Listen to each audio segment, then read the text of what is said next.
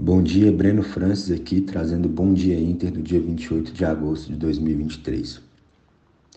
É, falando um pouco da semana passada, na sexta-feira, o Wall Street encerrou em azul é, após a fala de Jerome Powell no simpósio de, de Jackson Hole.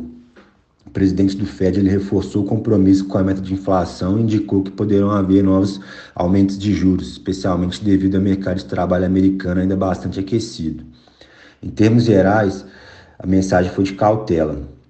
Na, na última semana, a moeda norte-americana desvalorizou 1,9% frente ao real. Para essa semana, nos Estados Unidos, o relatório de emprego, né, o payroll de agosto, é o destaque na semana, com alerta novamente para a fala de Jerome Powell, é, que o aperto no mercado de trabalho não estava arrefecendo e por isso poderia justificar mais aumento de juros em algum momento. Atenção também para o PIB do segundo trimestre e para o PMI que sairão nessa semana, mas hoje a agenda americana não tem divulgação de dados. O mercado asiático encerrou a segunda-feira no positivo, apoiado por uma redução de impostos sobre transações no mercado acionário chinês que entrou em vigor hoje. A medida cortou o imposto pela metade, era 0,1%, e visa estimular a confiança dos investidores. Em Hong Kong, destaque para as ações da China Evergrande, que voltaram a negociar após 17 meses e fechou o dia com queda de 89%.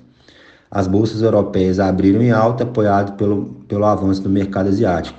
Hoje, por causa do feriado, não tem negócio no Reino Unido.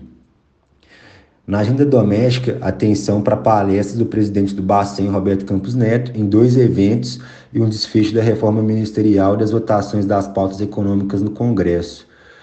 É, para hoje, na agenda brasileira, temos o Boletim Focus e a Estatística de Crédito. O cenário das bolsas, das bolsas internacionais e do petróleo é um bom sinal para o Ibovespa hoje mas as falas de Roberto Campos Neto ao longo do dia podem aumentar a volatilidade e definir o sentimento do pregão brasileiro. Esse foi o bom dia de hoje, bons negócios. Obrigado.